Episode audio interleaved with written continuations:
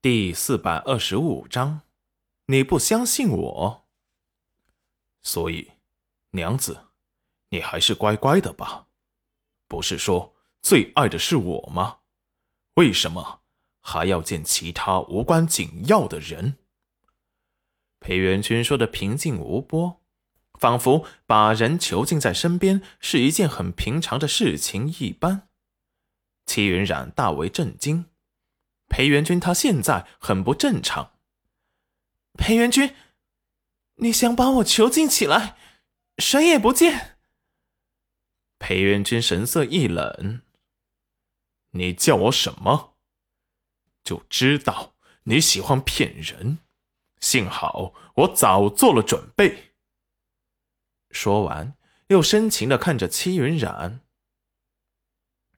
不过。我怎么舍得把你囚禁起来呢？那样太残忍了。我只想把你随时带在身边而已。现在，这样你哪里都去不了了，只能跟着我。齐云染心底止不住的颤抖。相公，你不相信我吗？裴元君突然回头，对着他冷笑一声：“呵呵呵。”娘子，你觉得我该相信你吗？不要再惹我生气。你能主动来找我，我很开心，所以我就没有把你囚禁在小黑屋里。戚云染看着裴元君此时鬼畜的模样，早就被吓得说不出话了，心底有个念头生根发芽：裴元君他是不是病了？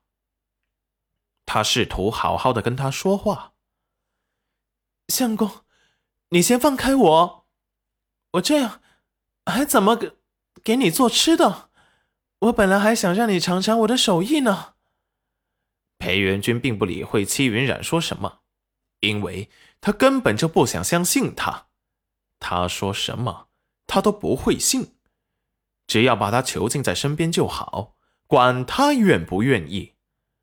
他很早就想这么做了，现在，在他离他而去、抛弃他的时候，在他昏迷不醒、他查不出原因的时候，他那时就在想，他不要他的真心，他只要他陪伴在身边就好。这般想完，居高临下的看了戚云染一眼，娘子，想看宝儿。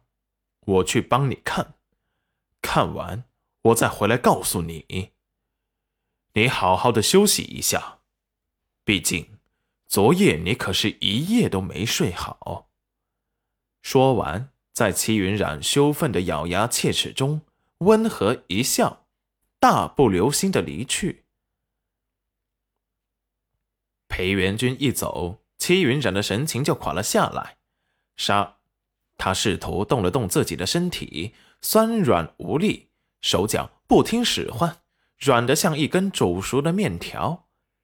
齐云染欲哭无泪，刚才还以为裴元君很好哄，哪知他竟然是伪装的。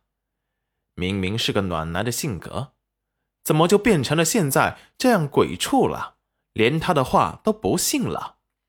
表面上看起来没有什么变化，可是。他心底可是真的变黑了，也不知道他现在还有没有能力把宝儿给带回去。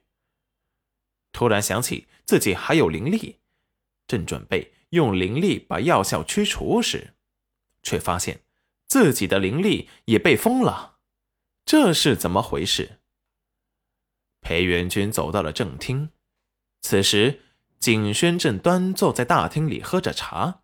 神情沉稳内敛，他已经十一岁了，身材拔高了不少，穿着一身太子常服，脸上的婴儿肥早就消失不见了，取而代之的是消瘦有型的轮廓初显俊逸。看到裴元君时，起身给他行了一礼：“